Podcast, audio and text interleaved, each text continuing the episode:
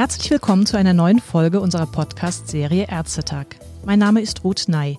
Heute geht es um die aktuelle Entscheidung am Bundesverfassungsgericht in Karlsruhe, denn das hat weitreichende Folgen für Schwerstkranke wie auch ihre betreuenden Ärzte. Denn drei Jahre Knast, das drohte Ärzten bisher, wenn sie gegen Paragraph 217 Strafgesetzbuch verstoßen haben. Dort heißt es konkret, wer in der Absicht, die Selbsttötung eines anderen zu fördern, diesem hierzu geschäftsmäßig die Gelegenheit gewährt, verschafft oder vermittelt, wird mit Freiheitsstrafe bis zu drei Jahren oder mit Geldstrafe bestraft. Eigentlich zielte diese Ende 2015 nach zähem Ringen beschlossene Neuregelung vor allem gegen Sterbehilfevereine.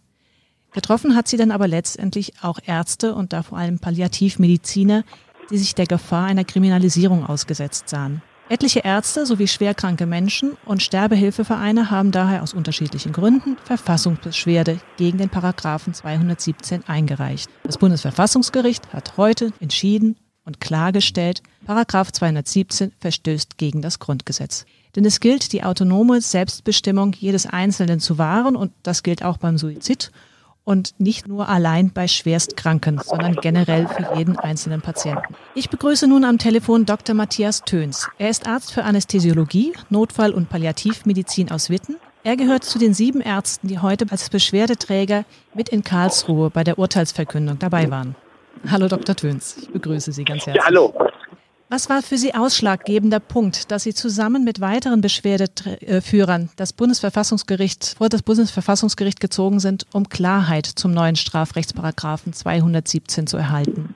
Ausschlaggebend für mich war, dass dieses äh, neue Strafgesetz eben ein äh, in meinen Augen total Suizidhilfeverbot war. Äh, durch diese hm, trickige Formulierung geschäftsmäßig verstehen Juristen leider eben nicht, dass jemand damit Geschäfte macht, sondern dass jemand etwas wiederholt macht oder wiederholt plant, dass man also relativ bald in der Strafbarkeit als Arzt ist, wenn man das in irgendwelchen Konfliktsituationen dann doch mal macht. Und ich sage Ihnen eins, als Palliativmediziner sieht man diese Patienten hier und da, die so verzweifelt sind und denen wir eben nicht ausreichend helfen können. Das war mein einer Grund. Und der zweite, eigentlich wichtigere Grund ist, dass ich jedem meiner Patienten eine sogenannte Notfallbox verordnen muss. Da sind Medikamente drin zur Linderung von Atemnot und Schmerzen, Morphium und so weiter. Und wenn ein Patient sich natürlich damit ähm, durch Überdosierung das Leben nimmt und mir vorher gesagt hat, er ist lebensmüde, was ja jeder vierte meiner Patienten irgendwann mal sagt, mhm. äh, dann bin ich äh, schnell in der Strafbarkeit. Vor diesem Hintergrund, wie bewerten Sie denn jetzt das heutige Urteil? Ja, ich bin ganz froh, dass das äh, Bundesverfassungsgericht das Gesetz praktisch als nichtig erklärt hat. Also praktisch seit heute Morgen 10.10 Uhr 10 gilt das Gesetz nicht mehr. Damit sind wir aus der, dieser Strafandrohung raus und ja, das ist natürlich gut und behindert jetzt palliativärztliche Arbeit nicht mehr.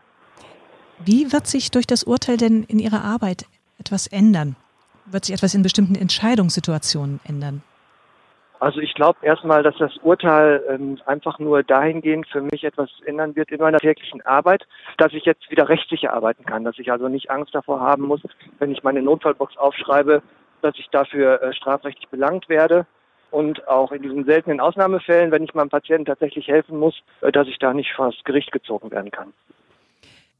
Es gibt ja kritische Stimmen, die sagen, dass eine Liberalisierung und Legalisierung der ärztlichen Suizidbeihilfe, so wie es jetzt eigentlich möglich wird, durch die Entscheidung des äh, Bundesverfassungsgerichts zu einer Ausweitung der Grenzen über das hinausführen könnte, was man zunächst regeln wollte.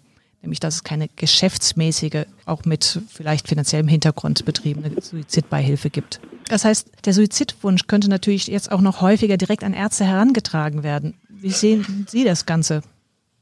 Ja, das ähm, Argument trägt für mich aus zwei Gründen nicht. Erstmal gab es diese liberale Gesetzgebung ja seit äh, 1871 in Deutschland bis 2015 und wir haben ja in Deutschland keine Welle der Suizidhilfe bei Ärzten gesehen jemals. Und das Zweite ist, dass Herr Voskuhle relativ deutlich äh, als Präsident des Verfassungsgerichts gesagt hat, das sind zwar Gründe, die immer wieder genannt werden, aber es gibt dafür eigentlich keine belastbaren Belege. Und insofern hat er eigentlich diese Gründe nicht richtig anerkannt, so wie ich ihn verstanden habe. Es bleibt ja trotz allem nach wie vor noch die Berufsordnung der Ärzte, die auch zumindest in 10 von 17 Kammern ein Verbot der Beihilfe formuliert hat. Sehen Sie das nach wie vor als Problem oder wird sich da auch etwas bewegen aus Ihrer Sicht? Also auch da hat äh, der Bundesverfassungsgerichtspräsident Voskuhle äh, deutliche Worte gefunden, dass ähm, er sagt, da gibt es wohl Regelungsbedarf und er hat auch in Zweifel gezogen, ob das einer verfassungsrechtlichen Überprüfung standhält. Deshalb glaube ich einfach mal nicht, dass irgendeine Ärztekammer ab heute ein berufsgerichtliches Verfahren gegen einen Arzt anfangen wird, äh, wegen dieses äh, Paragraph 12 ist das, glaube ich. Generell gefragt, wenn Sie als Arzt, der sich ja eigentlich dem Heilen und Helfen verschrieben haben, mit dem Suizidwunsch eines schwerstkranken Patienten konfrontiert werden, wie reagieren Sie als erstes?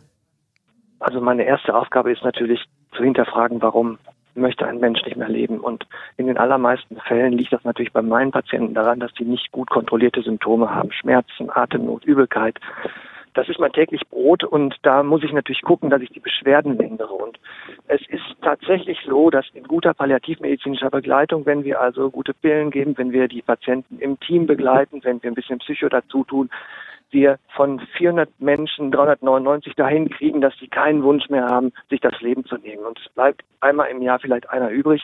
Also es sind extreme Ausnahmefälle, über die wir jetzt gerade sprechen. Mhm. Diese Ausnahmefälle, in denen selbst die moderne Palliativmedizin nicht mehr helfen kann, was wäre für Sie so ein typisches Beispiel? Naja, ich habe einen Patienten mit ALS betreut, der starke Luftnot verspürte und irgendwann hat eben das mit dem Morphium dahingehend nicht mehr gut geklappt, die Luftnot zu lindern, weil er da so starke Nebenwirkungen darunter bekam. Und die waren für ihn intolerabel und es war für ihn würdelos, so weiterzuleben. Der Mann hatte eine Pistole zu Hause und hat mich mehr oder weniger damit bedroht, dass er sich ansonsten erschießen würde. Das finde ich für mich ein Gewissenskonflikt, äh, dass ich das nicht hinnehmen muss als Arzt, dass sich da jemand mit einer Pistole erschießt.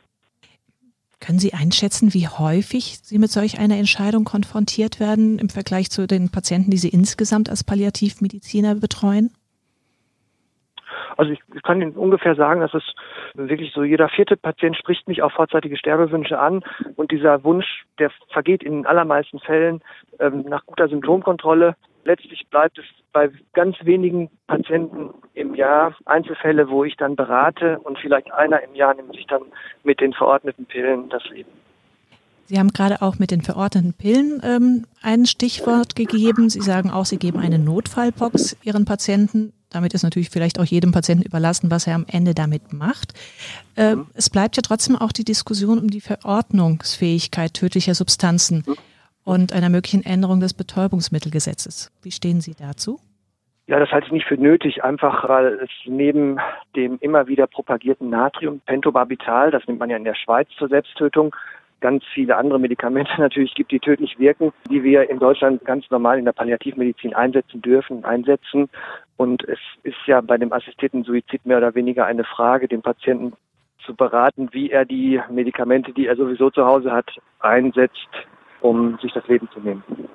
Nochmal eine ganz persönliche Frage. Jeder Patient und auch jeder Fall ist natürlich anders. Dennoch, wenn Sie einen Tipp geben könnten anderen Kollegen, vor allem die, die in der Hausarzttätigkeit sind, die auch diesen Suizidwunsch und die Frage nach ärztlicher Beihilfe dann konfrontiert haben, was können Sie denen raten, wie sie damit umgehen sollen? In allererster Linie muss man natürlich ganz sicherstellen, dass das ein selbstbestimmter Wunsch ist. Und in, insofern ist es ganz wichtig für Patienten, die diesen Wunsch am Lebensende äußern, dass man die zunächst einmal ideal palliativmedizinisch versorgen muss. Nur wenn das nicht hinhaut, halte ich, ähm, würde ich auch überhaupt helfen, sonst würde ich das nicht tun. Tatsächlich hat aber der, das Bundesverfassungsgericht gesagt, äh, also ein Patient muss nicht zwangsläufig Palliativmedizin erst akzeptieren. Aber das ist ja so ein bisschen meine persönliche Einstellung, dass ich nicht jedermann auf einmal äh, helfen muss. Also ich kann als Arzt ja auch nicht gezwungen werden, jedem bei dem, bei dem Suizid zu helfen. Also diese Autonomie bleibt Ihnen natürlich auch in letzter Genau, genau. Als letzter Weg. Haben Sie schon mal jemals auch Angst gehabt, eine Entscheidung falsch zu treffen? Das ist ja eine schwere Entscheidung, denke ich mir. Auf der einen Seite sieht man das Leiden des Patienten, man, man sieht seinen Wunsch. Wie kann man auch als Arzt in dem Augenblick für sich selber sicher sagen, das ist wirklich autonom von ihm entschieden. Er ist nicht unter Druck gesetzt worden von niemandem oder sonst was. Ich weiß, diesem Patienten helfe ich am Ende tatsächlich. Ja, ich habe ja so ein bisschen drei Sicherheitsaspekte bei meinen Patienten. Erstmal sind die ohnehin am Lebensende. Dann muss der Patient das ja selber willen und wollen auch und das selber durchführen. äh, ich spritze ihm ja nicht was, das wäre ja aktive Sterbehilfe. Hm, nee, nee, ein das ist ja erklärter wie vor Gegner gegen die aktive Sterbehilfe. Ist ja auch eine Straftat. Also der Patient muss es selber nehmen, ist eine große Hürde. Der muss selbstbestimmt sein. Und ich muss selber für mich, sonst würde ich nicht helfen, der Überzeugung sein, ich kann dem die Beschwerden nicht lindern. Das ist für mich nachvollziehbar. Und das sind schon einige Hürden. Ähm, da glaube ich nicht, dass ich mich da vertue. Sie müssen davon ausgehen, ich bin da in extrem schlimmen Situationen. Bräuchte es auch Problem. keine weiteren Leitplanken oder Richtlinien, die sozusagen Vorgaben machen, wie man vorgeht, sondern Sie sagen, eigentlich als Palliativmediziner, der jeden Tag damit zu tun hat mit diesen Patienten, ist man durchaus in der Lage, das zu entsche- entscheiden und seine eigenen Kriterien sozusagen auch festzulegen. Ja, das, das, das ähm, kann ich jetzt, aber das, ich habe Ihnen jetzt gesagt, wie ich damit persönlich umgehe. genau. Was die Zukunft bringt, kann ich Ihnen natürlich nicht sagen. Es scheint so zu sein, dass das Bundesverfassungsgericht sich wünscht, dass der Gesetzgeber Kriterien aufstellt. Ja, und natürlich würde ich mich dann an solche Kriterien halten und die gelten damit Sicherheit auch für Palliativmediziner. Wenn man zum Beispiel eine Zweitmeinungsberatung einfordert, verpflichtend. Klar, Mhm. Ähm, das ist ja nicht dumm, wenn man sowas, äh, sowas ein, ein Aber alles in allem würden Sie sagen, heute erstmal ein großer, wichtiger Schritt in die richtige Richtung mit dieser Entscheidung. Also heute ist ein Tag, da kann man stolz sein, ein Deutscher zu sein und in einem Land zu leben, wo eben äh, auch so kleine Menschen wie ich äh, tatsächlich Entscheidungen des Parlaments überprüfen lassen können. Ein schönes Schlusswort. Dankeschön. Ich wünsche Ihnen weiterhin viel Erfolg bei Ihrer Arbeit. Vielen Ja. Dank, dass Sie sich für das Gespräch zur Verfügung gestellt haben. Gerne. Dankeschön. Danke sehr. Tschüss.